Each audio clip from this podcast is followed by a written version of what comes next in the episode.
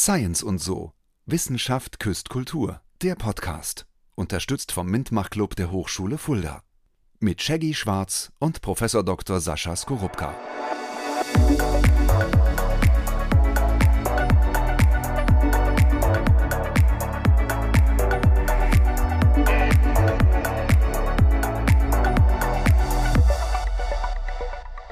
Hallo und herzlich willkommen zu eurem, meinem und wahrscheinlich auch deinem Lieblingspodcast Science und so, Wissenschaft, Küst, Kultur. Du schaust mich ganz erwartungsvoll an, weil du dich über diese Anmoderation freust. Wir sind ein Jahr, ein Jahr haben wir geschafft, die zwölfte Folge heute. Ja, und eigentlich sogar die 13., wenn man den Piloten mitzählt, ist Genau. glaube ich sogar die 13., ja. Ähm, die wilde 13. Ja, ein ganzes Jahr Podcast und ein ganzes Jahr tatsächlich mein Lieblingspodcast, weil das ist der einzige Podcast, den ich höre. Ich höre mir immer an, was ich da so für wildes Zeug erzähle. Was du erzählt hast, weiß ich ja noch grob, aber was ich so erzählt habe, weiß ich manchmal nicht mehr. Dann höre ich da immer rein und denke, naja, ging ja dann doch. Ähm, ich bin eigentlich nicht so der Podcast-Freund, aber das hier höre ich mir tatsächlich immer gerne an, ja. Ich finde es auch total spannend, was wir erzählen. Ja, finde ich auch. Also ich kann mir das auch immer noch mal anhören. Das geht mir bei meinen anderen Podcasts auch nicht immer so. Da denke ich mir, oh, das höre ich mir nicht nochmal an, aber den höre ich mir auch gern nochmal an, weil da passiert auch eine ganze Menge hier, ganz überraschend Ja. ist manchmal. Ja. Wir sind kurz nach Weihnachten. Wir haben das erste Jahr erreicht. Wir können schon mal verraten, es geht zumindest erstmal mal auf jeden Fall weiter. Wir haben das ja mal als Testballon auch benutzt Ja. und der hat sehr, sehr gut funktioniert. Vielen Dank auch für das tolle Feedback von euch, lieben Hör Hörenden um mal nicht zu gendern. Freue mich sehr. Ähm, passend nach Weihnachten ist natürlich ein großes Thema der Weltuntergang, Apokalypse. so. Denn für viele ist die Weihnachts der Weihnachtsabend sehr stressig und manche wünschen sich vielleicht den Weltuntergang herbei. Für mich war es ein sehr entspanntes Weihnachtsfest, wie auch jedes Jahr. Ich bin da immer sehr, sehr entspannt. Wie war es für dich? Weihnachten halt. Ich habe ja eine kleine Tochter und ähm, damit ist es immer noch etwas ganz Besonderes, weil wenn man Kinder hat, vor Dingen kleine Kinder, die haben ja noch mal einen ganz anderen Zauber, wenn es um Weihnachten geht, in den Augen und fühlen sich ganz anders verzaubert, als wenn man lauter erwachsene, bucklige Verwandtschaft um sich herum hat, die man einmal im Jahr sieht und wo man dann denkt, ah, gut, jetzt wird halt gefressen und gesoffen und dann gehen wir wieder auseinander. So, so ist es bei uns glücklicherweise nicht, aber wahrscheinlich ist es auch gar nicht bei so vielen Leuten so. Es ist aber ein wunderbares Klischee. Ja, muss dazu sagen, ich meine, den Podcast kann man ja auch hören jederzeit. Also man muss ihn ja jetzt nicht direkt hören, wenn er gerade rauskommt. Bei uns war gerade Weihnachten, bei euch kann ja sein, dass ihr gerade auch hier in in Sommerferien seid. Oder vielleicht seid ihr ja auch im Jahr 2054 und die Welt ist gerade untergegangen und ihr hört gerade diesen Podcast und wir erklären Apokalypse und ihr erfahrt es gerade am eigenen Leib. Das ist auch Ja. spannend. Sascha, fangen wir doch an. Apokalypse, was ist das? Wo kommt es her? Wo es herkommt, weiß ich tatsächlich gar nicht genau. Ähm, da hast du mich jetzt wieder erwischt. Äh, was es ist, ist Weltuntergang. Also Apokalypse ist ein schönes Wort für Weltuntergang. Ja, vollkommen richtig. Ähm, es kommt tatsächlich aus dem, auch im religiösen Teil. Also das ist, äh, ja, wie, wie, soll man das Ach, die sagen? Apo, Apo, Ja, Apo, Apokalypse. Genau, apokalyptischen Reiter, genau. Die, äh, weiß nicht, vier Reiter oder sieben Reiter Vier. der Apokalypse. Vier Vier sind's. Genau, und da war irgendwie Pest und äh, oder Krankheit und Krieg und irgendwie sowas. Stimmt. Ähm, richtig. Kommt das vom, vom äh, dann, dann ist es aus der Bibel raus? aus dem- Religiöse, genau, Literatur. Da, da, da, da kommt es her, Apok- apokalyptischen Reiter, die hast du angesprochen, ähm, die, was, das waren vier an der Zahl, aber die sind ja eigentlich nicht die, die man, an die man denkt, wenn man an die Apokalypse denkt. Ich, ich denke oft an solche, ja, äh, Dystopien, Weltuntergangsfilme, ähm, an, Ja. an sowas denke ich, wenn ich, wenn ich an sowas denke. Mad Max, ein gutes Beispiel. Da ist ja die, gut, die Welt äh, hat sich nicht so richtig untergegangen. Nee, aber sie gibt es noch, aber ist nicht mehr so wie vorher. Und ähm, auch Zombie-Filme gehen ja auch so ein bisschen in die Richtung. Ja. Was an, Also, wo, woran ich gerade aktuell denke, ist Umbrella Academy. Weil da geht's ja irgendwie in jeder Staffel darum, dass die Welt irgendwie untergeht und immer wieder neu und in jeder Staffel anders. Und ich bin mal sehr gespannt, wie es jetzt in der vierten Staffel weitergeht. Die soll ja irgendwann rauskommen. Und ähm, ja, mal gucken, ob sie dann wirklich untergeht, die Welt, und es alles vorbei ist oder alles ganz normal ist, so als wäre es nie passiert. Ähm, es gibt ja viele Themen, wo wir sagen, das ist nicht realistisch. Superhelden hatten wir zuletzt, hast du gesagt, nee, es ist wahrscheinlich nicht möglich. Da bin ich so ein bisschen die Spaßbremse, ne? Ja, nicht tut mir möglich. leid. Ähm, aber in der Apokalypse, ich sag mal so in der heutigen Zeit, ähm, bei den Waffen, die äh, etliche Nationen auch zur Verfügung haben, ähm, könnte sowas ja gar nicht mal so ganz so fern sein, dass unsere Welt untergeht, oder? Also zumindest beziehen wir es mal auf den Krieg. Also das ist alles sehr, Weltuntergang ist etwas, mit dem man rechnen muss. Jetzt ist die Frage, ähm, gibt es danach einen Neuanfang oder ist danach wirklich komplett Feierabend? Also ist die Erde dann kaputt? Und äh, es sind schon mehrere so, so, so quasi Weltuntergänge ja passiert. Es gab mehrere Phasen in der Erdentwicklung, wo das Leben, was auf der Erde gelebt hm. hat, äh, stark zurückgegangen ist. Also ähm, da gab es dann ähm, so Größenordnungen wie über 90 Prozent des Lebens auf der Erde ist ausgerottet durch eine Warmzeit, durch durch äh, Meteoriteneinschlag, durch eine Kaltzeit, durch irgendwelche Entwicklungen. Ähm, und sowas kommt also tatsächlich vor. Mhm. Und wir sind ja gerade dabei, in diese Richtung uns zu entwickeln äh, durch den Klimawandel, dass wir nochmal so eine Heißzeit äh, entwickeln und dadurch ja auch aktuell ganz viele, das ist ja immer wieder in den Medien, ähm, Tiere aussterben, Arten aussterben, die dann ja halt weg sind. Und das ist ja auch gerade eine große Diskussion, die wir haben in der Gesellschaft, dass wir das irgendwie vermeiden wollen. Und es war ja auch diese Klimakonferenz in Dubai und ähm, ja, man muss abwarten, was aus den ganzen Beschlüssen dann tatsächlich mal umgesetzt wird. Ähm, die, die Dinosaurier-Beispiel, die sind ja durch eine, wie sind die ausgestorben? Meteoriteneinschlag. Das weiß man? Ja, ist das mit das weiß man, ja. Ähm, das weiß man dadurch, dass man Spuren von diesen Meteoriten gefunden hat in der Einschlagstelle und dann eben aus den Spuren der Größe der Einschlagstelle und so weiter die Größe des Meteoriten errechnet hat. Die weiß ich jetzt nicht aus dem Kopf, die war einige hundert Meter äh, oder auch Kilometer oder so. Ich glaube, es waren einige hundert Meter. Die müssen gar nicht so groß sein, damit sie großen Schaden anrichten. Und durch den Meteoriteneinschlag ist so viel Staub aufgewirbelt worden, dass die Sonne einfach verdunkelt wurde, dass, dass es halt dunkel war. Sowas kann auch bei großen äh, Vulkaneruptionen passieren. Das hat dann auch die Auswirkung, dass eben die Sonne nicht mehr ankommt. Es ähm, kann keine Photosynthese mehr stattfinden, nicht in dem Maß, wie man es äh, braucht, damit viele Pflanzen wachsen.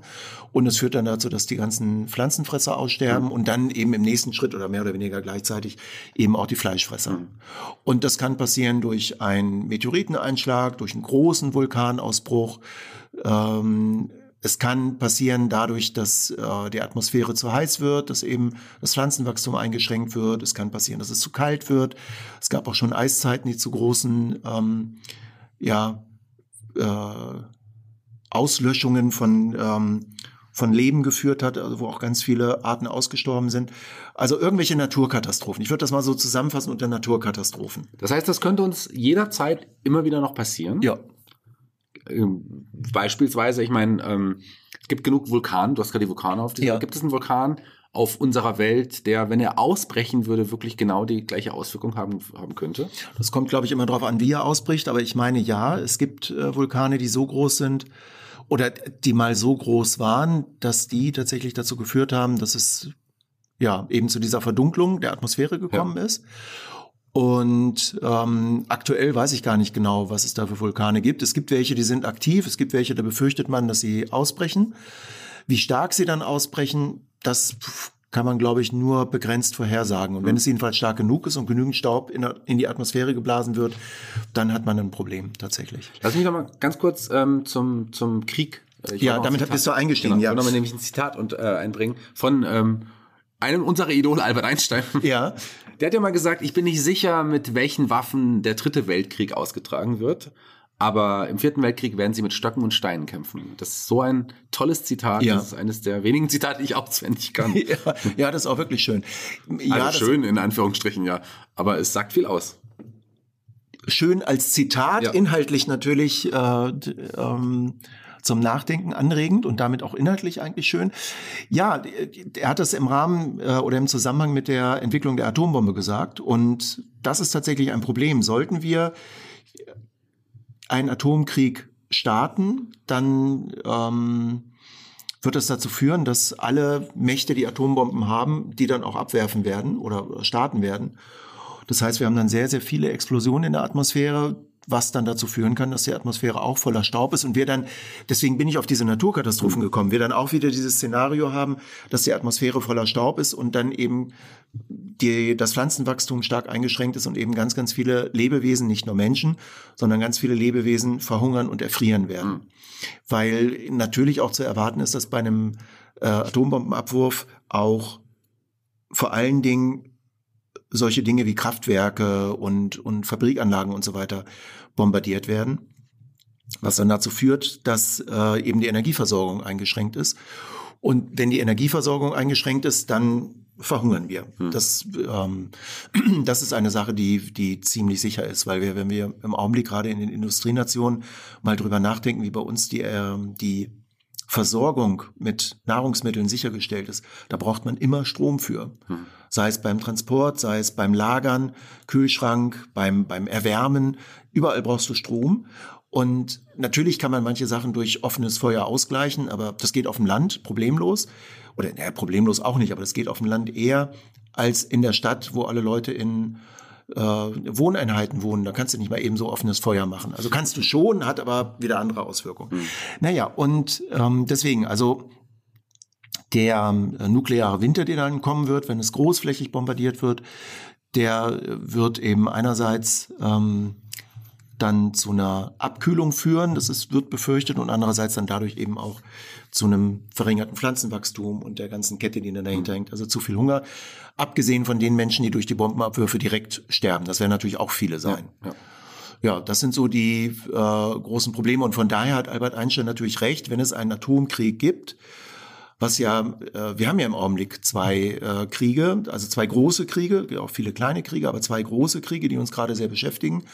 Bei, an beiden Kriegen sind äh, Staaten mit Atomsprengköpfen beteiligt, ja. weil sowohl Israel hat es nie zugegeben, aber ist allgemein bekannt, Israel hat Atomwaffen und Russland sowieso. Russland hat das größte Arsenal an Atomwaffen.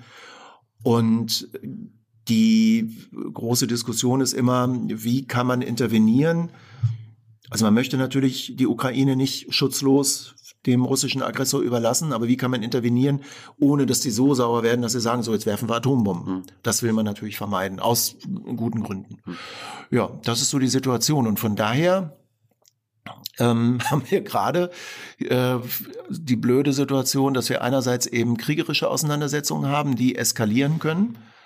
Weil auch der, der Israel-Palästina-Konflikt hat ja das Potenzial, dass die arabische Welt da noch viel weiter eskaliert. Und ähm, die haben, glaube ich, keine Atomwaffen.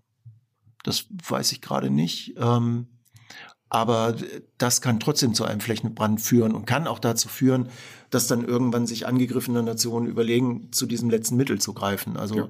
undenkbar ist es nicht. Also das ist die eine Bedrohungslage, die ist sehr akut. Die ist auch realistisch, das ja. muss man ganz ehrlich ja, sagen. Die ist realistisch. Und die andere Bedrohungslage, die ist auch akut und auch realistisch, die ist so ein bisschen in den Hintergrund gerückt, das ist der Klimawandel. Ähm, auch da wird sich massiv was verändern. Allerdings ähm,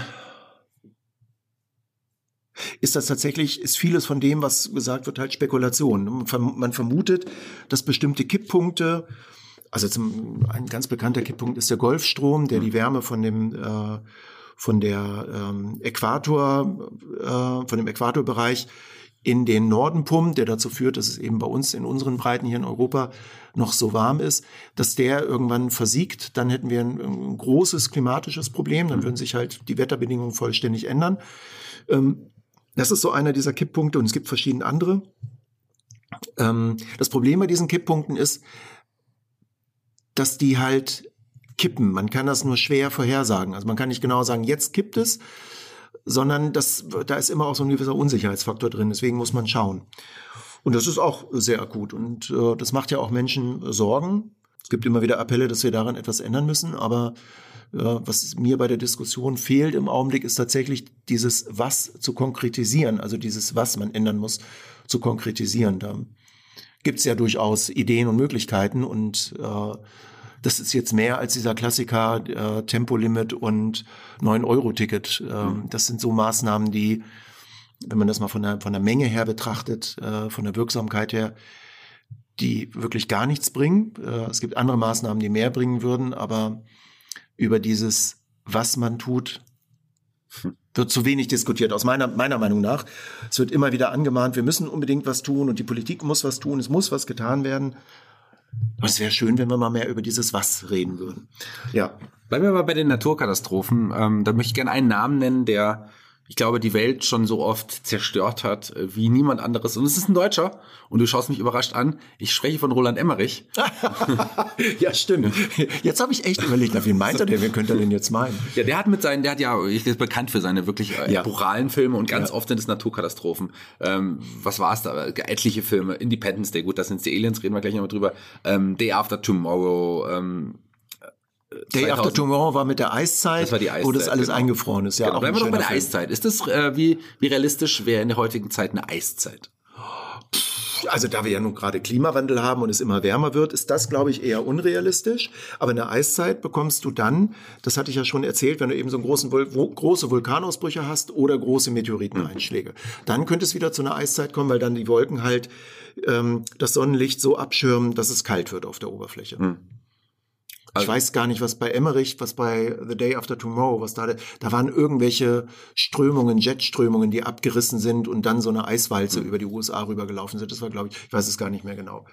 Ja. Ich glaube, Dennis Quaid in der, in der Hauptrolle. Ja, ja. War damals in 2003, 2004 ist der Film, ist der Film rausgekommen. Das ist einer von den Filmen. Ähm, oft äh, in anderen Filmen ist ja auch sowas wie der, der Erdkern. Ähm, das ist, äh, wie ich sagte, The Core. Also, glaube ich nicht Ja, das ist ein ganz schlechter Film. Das ist ein schlechter Das Film. ist ein richtig Aber wie realistisch Film. ist denn das unser, das, das der Erdkern? In dem Fall wären es ja dann auch wahrscheinlich wieder Vulkane oder ähnliche Dinge, die Erde zerstören könnten. Also was sehr realistisch ist, was auch schon ein paar Mal vorgekommen ist, ist, dass sich das Erdmagnetfeld umpolt. Und ähm, im Augenblick gibt es so äh, Vermutungen, manche auch befürchten das auch, dass so ein Wechsel des Erdmagnetfelds mal wieder bevorsteht.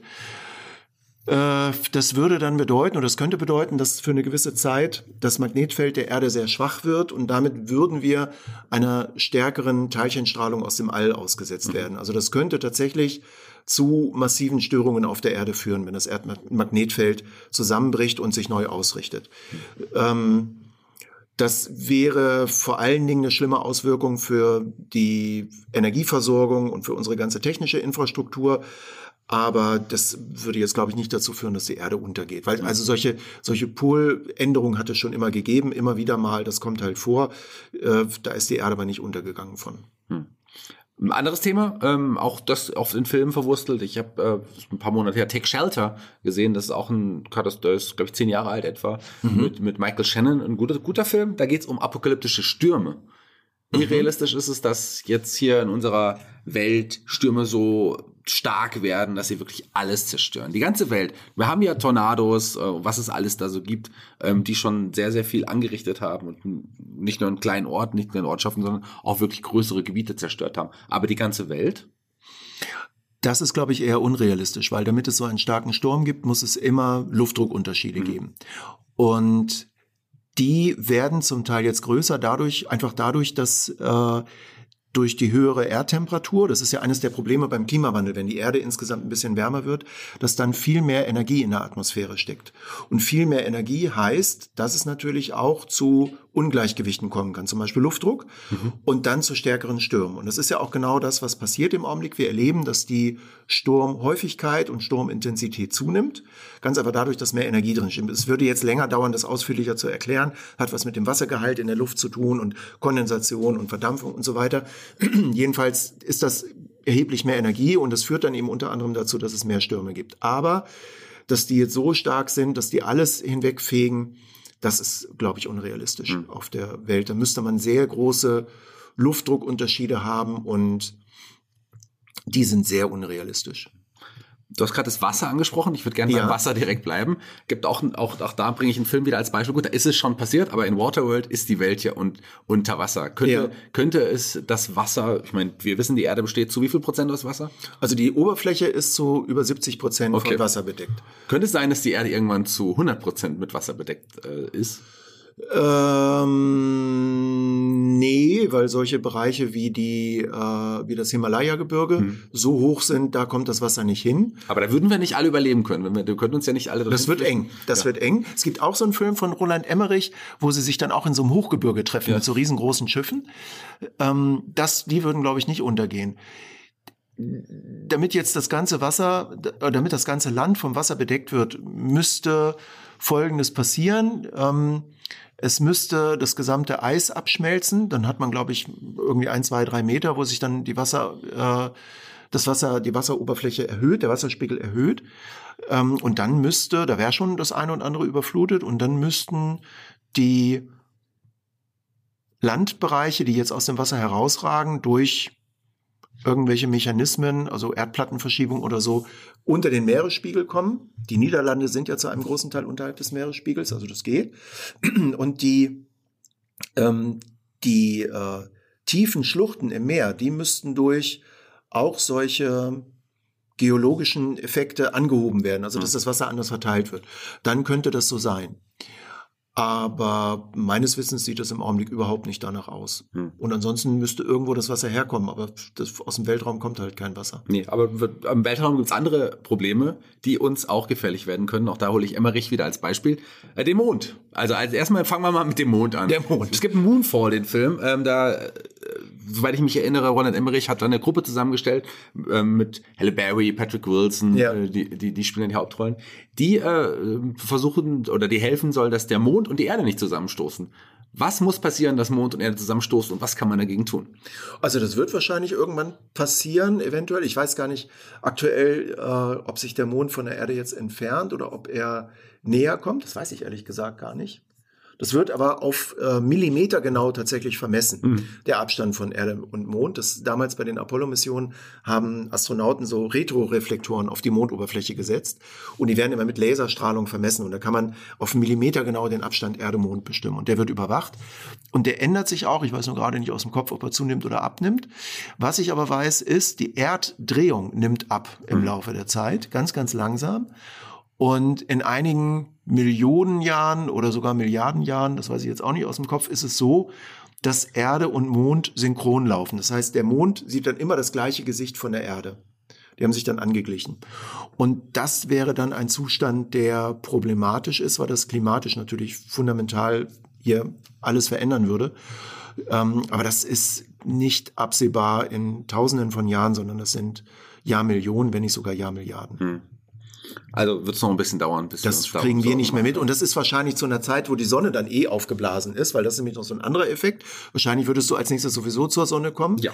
Die Sonne wird im Laufe der Zeit äh, dann ihren gesamten Wasserstoff verbraucht haben, wird dann äh, höherwertige Elemente verbrennen und dadurch bläht sie sich so weit auf, dass die Sonne dann so groß wird, dass sie bis zur Erdumlaufbahn oder sogar darüber reicht. Sie wird dann ein roter Riese und dann ist hier eh Feierabend. Also dann ist wirklich dann so, wird's heiß. dann wird's richtig heiß und dann ist auch Weltuntergang.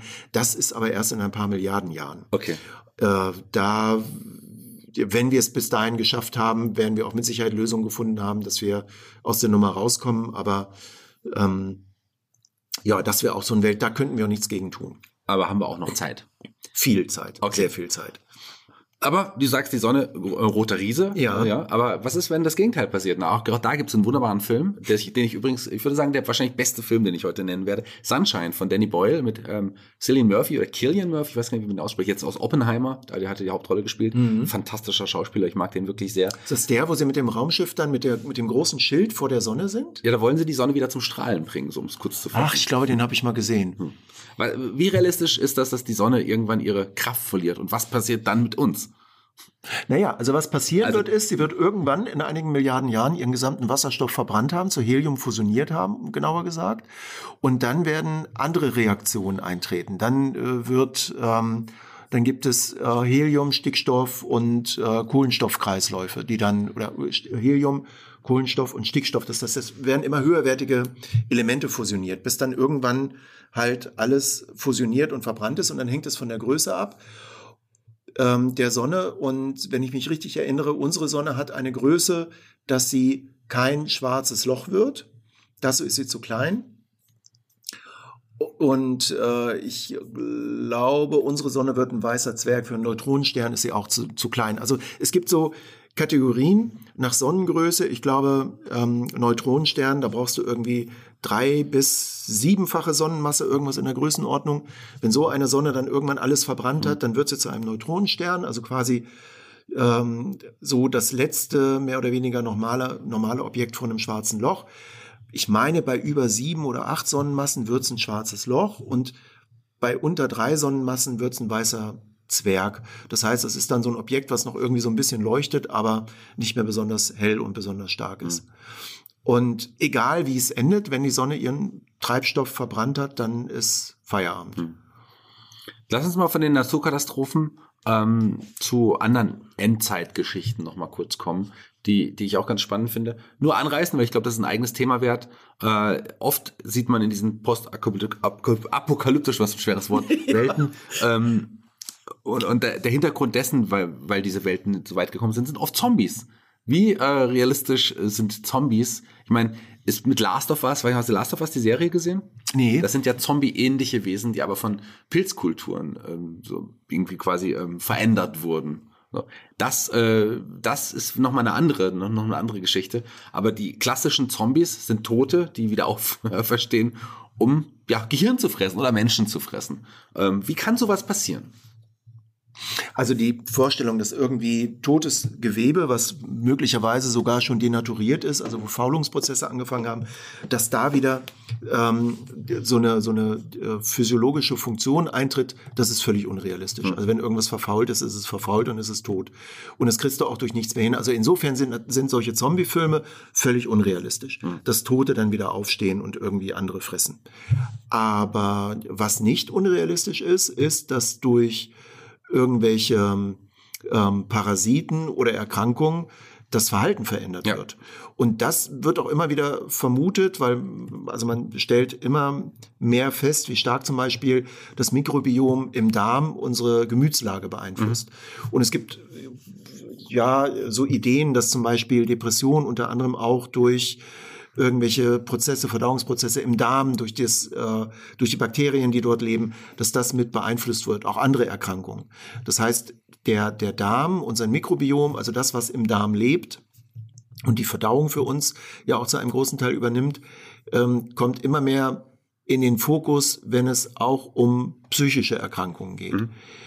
Und von daher ist es natürlich nicht völlig unrealistisch, sich vorzustellen, dass es dann irgendwann ein Virus oder ein Bakterium oder einen Parasiten gibt, der unser, unser Gemüt so beeinflusst, dass wir dann zum Beispiel besonders aggressiv werden oder dass wir einen, einen unstellbaren Hunger auf, auf rohes Fleisch haben oder so. Andererseits ist es aber so, dass rohes Fleisch für uns als Menschen sehr schlecht verdaulich ist. Also die, ähm, die, die, die Aufenthaltsdauer von gegartem Fleisch im Magen ist deutlich kürzer als von ungegartem mhm. Fleisch. Mhm.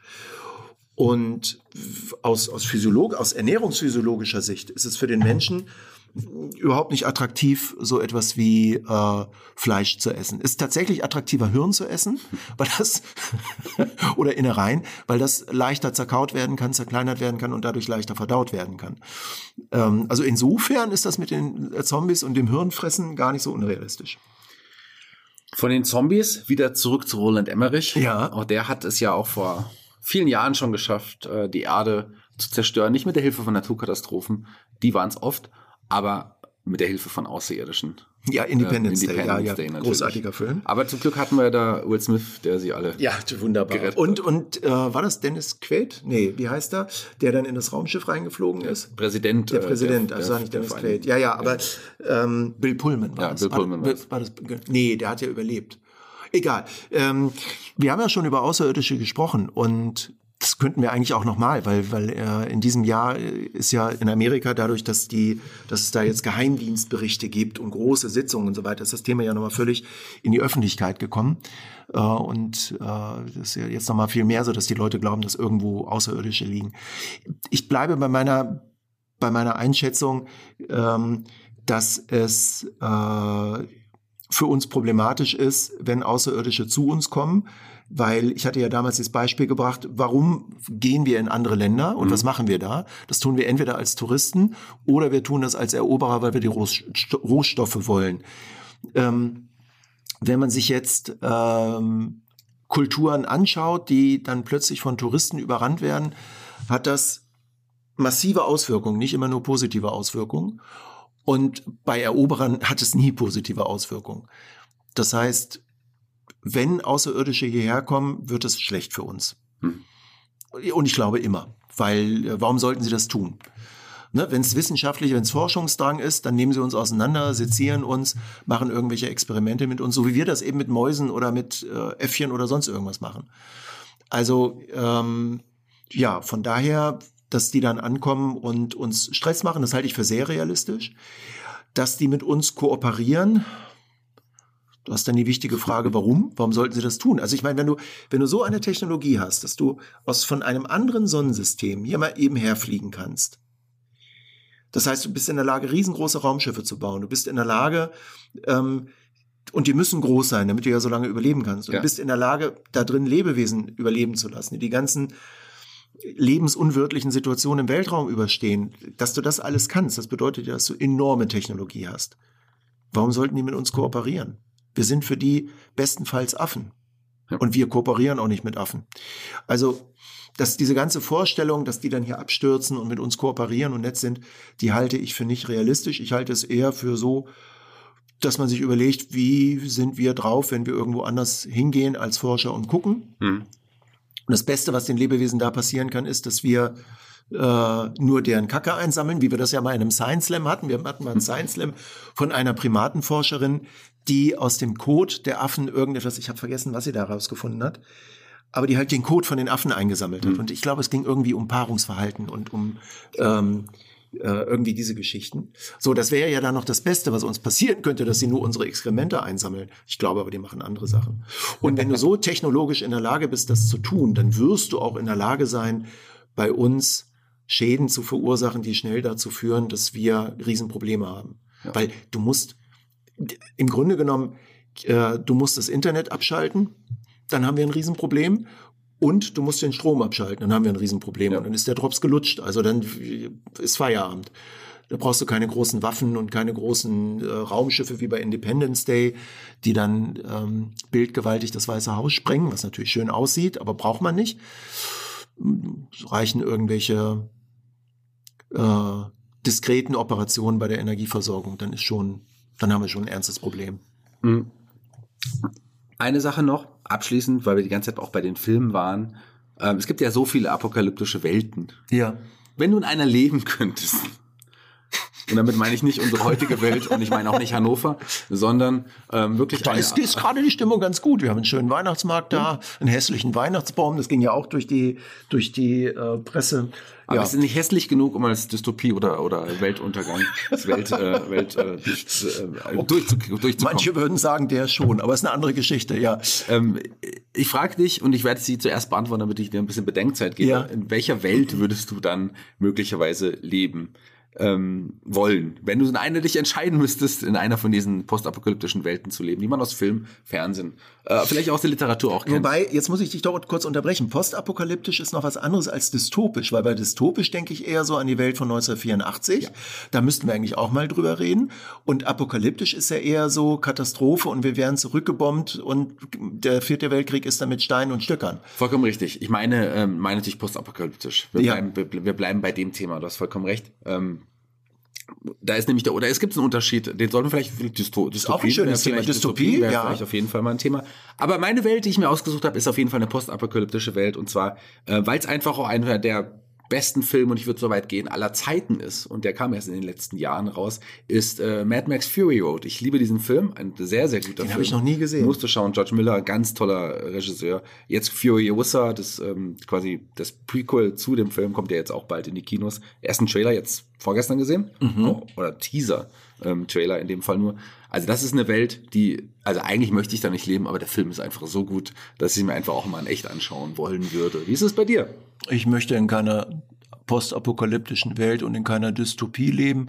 Aber wenn ich es mir aussuchen müsste, dann würde ich vielleicht in einer Welt leben wollen, wo ähm, viel Technik kaputt gegangen ist, wo aber noch so viel Natur überlebt hat, dass man sich äh, mit der Natur arrangieren kann und irgendwie trotzdem noch äh, zur Rande kommt und ganz gut leben ja. kann. Also äh, in sowas, äh, mir fällt jetzt nur Robinson Crusoe ein oder sowas, also in sowas, wo dann äh, du hast keine Technik mehr und so weiter und musst irgendwie klarkommen. Das wäre noch so etwas, das könnte ich mir ganz gut vorstellen. Bei allen anderen Sachen, tja, weiß ich nicht also ich weiß auch gar nicht, äh, äh, das wurde ja, wurde ja bei Don't Look Up, auch übrigens ein sehr schöner mhm. Film, wo du die ganze Zeit Filmvorschläge machst. Ich habe ja auch. Ja, stimmt, toller Film, ja. Don't Look Up äh, zeigt das ja ganz schön. Wie gehen Menschen mit der Situation um, wenn sie dann ähm, sicher sind, so, sie werden sterben, der Komet kommt oder der, der Asteroid kommt.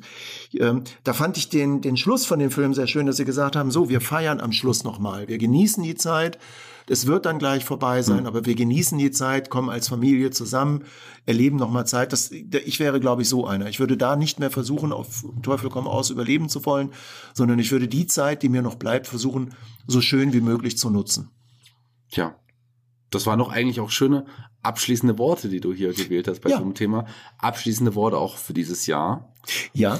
Wir hören uns und sehen uns. Wir zwei sehen uns. Ihr hört uns im nächsten Jahr auch wieder. Definitiv. Und ähm, ich hoffe, die Welt wird nicht so schlimm, wie wir es in diesem Podcast dargestellt haben. Wobei es ja auch schöne Seiten gibt in postapokalyptischen Welten. Da müssten wir dann nochmal drüber reden. Die sehe ich jetzt nicht sofort, aber wir haben ja noch mehrere Folgen, da können wir drüber reden. Und Dystopie ist ein Thema, wo wir, glaube ich, auch nochmal drüber reden müssen. Sollten wir. Vielen Dank, ich bin raus für heute. Du darfst noch mal ganz kurz ein paar, vielleicht in einem Satz, dich noch mal für das ganze Jahr bedanken. Dankeschön.